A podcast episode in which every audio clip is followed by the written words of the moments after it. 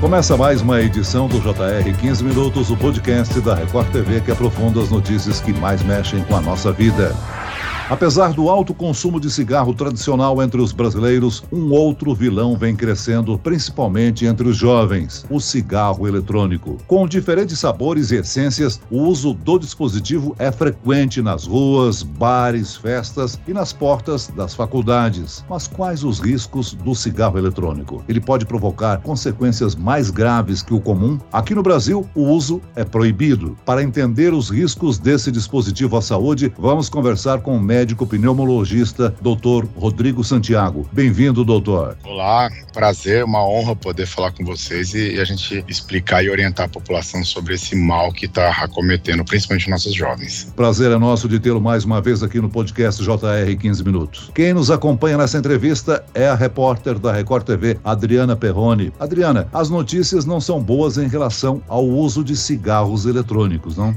Olá, Celso. Isso mesmo. Tem quem imagine que o cigarro eletrônico é menos nocivo à saúde, mas não é bem assim. Um estudo feito pelo Instituto Nacional de Câncer, o INCA, mostra que o uso desse dispositivo aumenta em mais de três vezes o risco de experimentação de cigarro convencional. Além da nicotina, esses dispositivos possuem outras substâncias tóxicas. Então eu vou aproveitar a oportunidade para perguntar ao doutor: Doutor, além da aparência, quais são as principais diferenças entre os dois tipos de cigarros? Bom, a aparência realmente é uma das principais, porque a gente costuma falar que os jovens de hoje em dia, dessa geração, principalmente dos anos 2000, nasceram em 2000, não cairiam na armadilha do cigarro convencional, do cigarro comum. Porque, convenhamos, ele não tem mais aquele atrativo de pessoas fumando no cinema, na televisão. É algo fedido, cheira mal, deixa mau cheiro no cabelo, na barba, na roupa, dói a garganta para quem fuma, sabe que tem algum incômodo na garganta. E, como eu falei, não tá mais na moda. O cigarro eletrônico, aí que que entra o, o, grande lobo em pele de cordeiro, né? O cigarro eletrônico, eles são bonitos, eles são atrativos.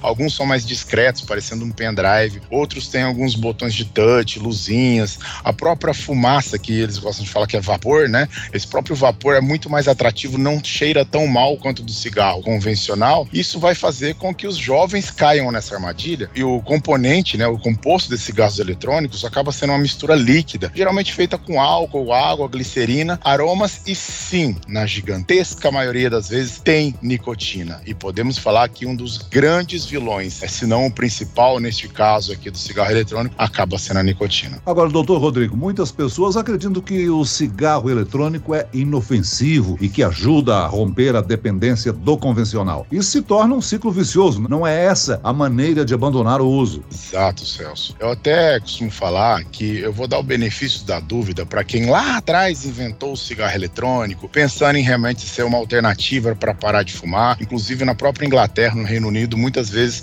é, me questionam, algumas vezes até brigam comigo, falando: não, mas lá eles usam para parar de fumar. Tem estudos muito fracos mostrando essa possibilidade de ajuda, de auxílio na cessação tabágica e estudos muito fortes levando a demonstrar que quem parou de fumar o cigarro convencional para fumar o cigarro eletrônico, né, os vapes, a gente chama de DEF, né, DEF, dispositivo eletrônico para fumar, trocou um hábito pelo outro. Então, continua sim usando o cigarro eletrônico, apesar de não usar o cigarro convencional. E vamos pensar também que, como eu tenho dito, o principal foco da indústria do cigarro eletrônico, eu vou falar da indústria tabágica, porque é todo mundo muito ligado, acaba sendo os jovens. E os jovens eles não fumavam cigarro convencional, como eu falei. Os jovens, eles não fumariam outro cigarro convencional. Acabam gostando de ver o cigarro eletrônico, acabam gostando da maneira de usar, acabam entrando nessa moda perigosa e aí sim traz todo esse problema, porque como a gigantesca maioria deles tem sim nicotina e muitas vezes uma quantidade muito maior de nicotina, essa nicotina da maneira que ela chega nos pulmões pelo cigarro eletrônico, ela chega com mais velocidade aos alvéolos e com mais força ao cérebro para causar dependência. A gente tem estudos muito robustos demonstrando uma pessoa que fuma cigarro eletrônico tem quatro vezes mais chance de fumar o cigarro convencional, inclusive, de ser dependente. E adolescentes com dependência nicotínica têm mais chance de entrar em outras drogas também. A Organização Mundial de Saúde aponta que o tabaco mata mais de 8 milhões de pessoas por ano. E tem aquela parcela que morre por exposição ao chamado tabagismo passivo, né? Mas antes de chegar ao óbito, há toda uma luta contra diversas doenças. O senhor, como pneumologista, em relação ao cigarro eletrônico, eletrônico, quais são os riscos mais comuns que ele representa à saúde? O cigarro eletrônico tem se mostrado tão prejudicial quanto o cigarro convencional, muitas vezes, em outras até mais prejudicial. A gente costuma falar que o cigarro convencional nem tem uma doença própria, como o cigarro eletrônico tem o EVALI. E nos Estados Unidos, antes de estourar a pandemia, a gente teve uma epidemia, assim, dos cigarros eletrônicos. Esse EVALI, a gente tem mais de 3 mil internações, com mais de 70 mortes, na sua gigantesca maioria de pessoas com menos de 35 anos. Então pode levar até o óbito. Agora, o restante que a gente sabe que o cigarro convencional causa, o cigarro eletrônico também causa. DPOC, que é a doença pulmonar obstrutiva crônica, mais conhecida como enfisema, crises de asma, câncer. Sim, temos muitos elementos e componentes cancerígenos nos cigarros eletrônicos e que podem levar ao câncer para esses pacientes. Então, todas as doenças do convencional podem sim trazer o eletrônico. A gente só não sabe ainda ao certo o tempo disso. O senhor citou essa pandemia de doença respiratória aguda, chamada EVALI, que ocorreu lá nos Estados Unidos. Doutor, isso serve como alerta para o Brasil? Houve casos aqui no país? Houve sim. A gente ainda não tem caso documentado de morte, mas a gente tem sim caso documentado de diagnóstico de EVALI. É que o grande problema é que depois do Covid, e foi muito próximo né, do início da pandemia, a gente acabou perdendo alguns outros diagnósticos por conta disso. Mas é muito importante também quando a gente vê que é, alguns famosos, infelizmente, acabam pagando por este pecado e acabam entrando na mídia por conta desse cigarro eletrônico. A gente já tem alguns cantores, inclusive, que já falaram que tiveram problemas nos pulmões por conta de cigarro eletrônico. Outra, esses dias, falou também que teve problemas até gerados pela ansiedade da nicotina. Né? Então, a gente tem sim casos no Brasil, a gente tem casos no mundo inteiro. O mais importante é documentar. Agora, a gente precisa fazer com que não tenhamos esses casos. E para isso, a gente precisa chegar nos adolescentes que acham que não tem nenhum problema e principalmente nos pais desses adolescentes que estão trabalhando, estão na sua correria do dia a dia, fazendo de tudo para trazer o melhor para sua família, achando que o filho está longe das drogas, que está tudo bem porque está longe do cigarro, mas não sabe que o cigarro eletrônico está no meio social de todos os jovens, pode fazer muito mal. O senhor já citou aí a praticidade e aparência que tem sido uma atração para os jovens, né? Há um outro ponto também que são as diferentes essências e sabores utilizados no dispositivo. Essas substâncias, além da nicotina, são tóxicas também? Sem dúvidas. Muitas delas, como eu falei, acabam sendo até cancerígenas, tá? Por exemplo, o propileno glicol, ele não teria tanto problema, porém, quando ele é aquecido, ele se transforma em formaldeído e pode gerar câncer de nasofaringe,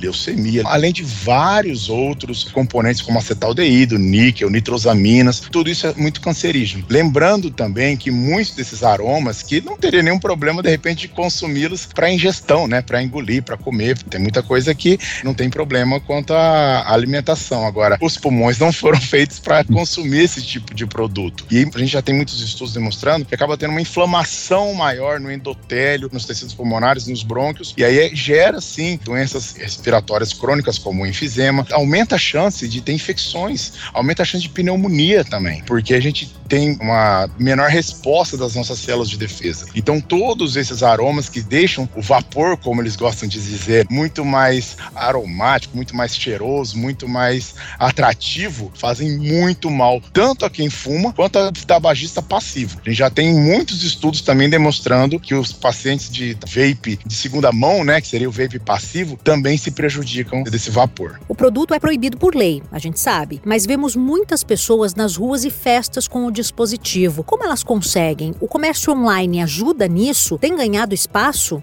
O comércio online ajuda nisso, sem dúvidas, né? Inclusive, muitas vezes importando. Agora, convenhamos, infelizmente, uma das coisas que não funciona muito bem no nosso país é justamente avaliar esses produtos vendidos no mercado negro. Então, a gente vê em qualquer esquina que quiser encontrar uma tabacaria que tenha, de repente, um narguile, que também faz muito mal, vão estar vendendo vapes. Então, é muito fácil encontrar qualquer lugar. O que precisa realmente é das autoridades começarem a levar a sério essa questão de apreender esses produtos. Agora, doutor, o consumo do cigarro na pandemia aumentou muito, né? As pessoas sem contato social, acompanhadas da ansiedade e do estresse. Isso elevou o número. Além dos problemas físicos, tem a saúde mental. O cigarro, seja ele eletrônico ou não, interfere no psicológico, não? Sem dúvidas. Como eu estava falando, um dos grandes vilões do cigarro, tanto convencional e a gente tem visto muito no eletrônico, é nicotina. Então, além de todos os problemas pulmonares que a gente vai ter por conta do uso dos cigarros eletrônicos e convencionais, a nicotina nicotina traduz em, problemas psíquicos importantes também, aumentando a ansiedade. Então é uma droga que acaba fazendo com que nas primeiras vezes a pessoa tenha um certo prazer ao usar essa droga. Porém, das próximas vezes, acaba nem dando tanto prazer, mas tem sim essa dependência de se manter esse nível nicotínico no organismo. E com isso, a pessoa vai tendo cada vez mais necessidade de manter o seu uso. Vamos pensar que o cigarro convencional, como ele já está, a certo ponto, marginalizado, as pessoas não podem fumar em qualquer ambiente. Tem que sair da onde está para poder fumar e tudo mais. O cigarro eletrônico, como o vapor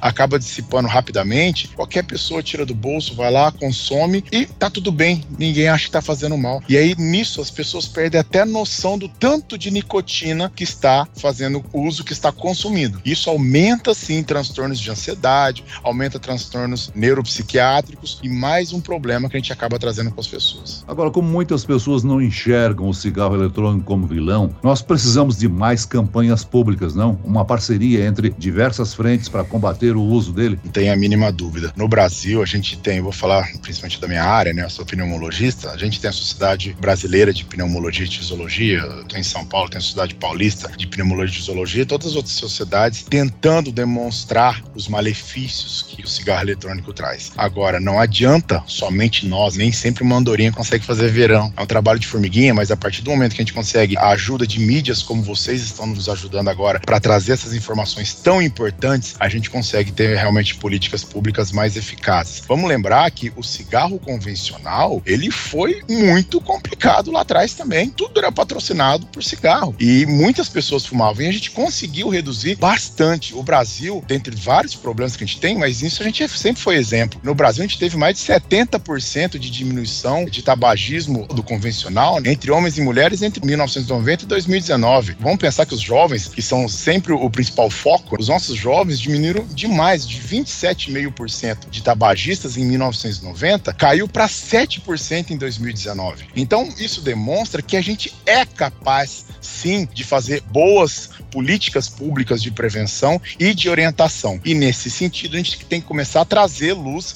ao assunto do tabagismo, no caso de cigarro eletrônico, para que os nossos jovens não caiam nessa e para que nossos pais, sim, abram os olhos para os seus filhos não caírem nessa. Doutor, principalmente entre os mais jovens, o uso de narguilé também é muito comum. O narguilé também é perigoso para a saúde, né? Perigosíssimo. Né? O pessoal gosta de falar que como tem água, então é filtrado e não sei o que, tem nada disso, tá? Tem sim combustão, tem sim carvão, tem sim todos os produtos químicos que também trazem é, chance de câncer, chance de DPLC. Agora, o mais assustador do narguile é o seguinte, uma rodada, isso são dados muito bem consolidados da OMS e de todas as sociedades especializadas do mundo. Uma rodada dos jovens que fica ali uma horinha fumando o narguile, né, rodando entre eles, é correspondente a 100 cigarros corresponde a cinco maços de cigarro. É muita coisa. Então, olha só, vou fazer uma conta básica aqui com vocês. Pega de repente um adolescente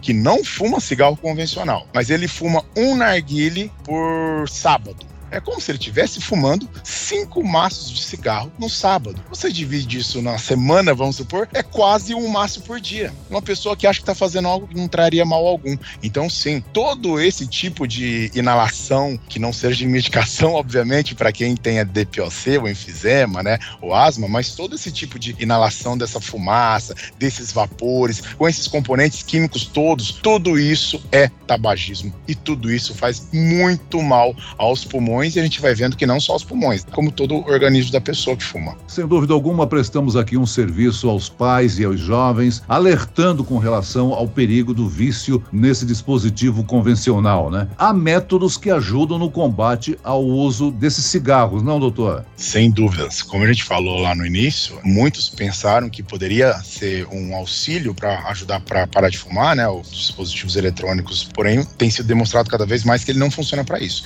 E sim, temos temos medicações, quando bem indicadas, ajudam bastante o paciente a parar de fumar. Temos adesivo, temos pastilha, temos acompanhamento multidisciplinar, muitas vezes o pneumologista trabalhando em conjunto com o psicólogo. Agora, o principal que eu sempre falo para meus pacientes, o paciente precisa querer parar de fumar. Não adianta achar que vai tomar algum remédio para parar de fumar e vai no dia seguinte acordar sem vontade. Não é bem assim. É uma luta, é uma batalha diária, porém sim, é muito possível vencê-la. E não vai ser com o cigarro eletrônico que vai vencer. Pelo contrário, vai acabar trocando um vício, um hábito pelo outro. Muito bem, nós chegamos ao fim desta edição do 15 Minutos. Eu agradeço as informações, a participação do médico pneumologista, doutor Rodrigo Santiago. Obrigado, doutor. Eu que agradeço, estou sempre à disposição. Juízo, pessoal. E agradeço a presença da repórter da Record TV, Adriana Perrone. Celso, doutor, eu que agradeço muito a oportunidade. Um abraço para vocês, abraço a todos. Esse podcast contou com a produção de David Bezerra e das estagiárias Kátia Brazão e Larissa Silva. Sonoplastia de Marcos Vinícius. Coordenação de conteúdo Camila Moraes, Edvaldo Nunes e Deni Almeida. Direção editorial Tiago Contreira. Vice-presidente de jornalismo Antônio Guerreiro. E eu, Celso Freitas, te aguardo no próximo episódio. Até amanhã.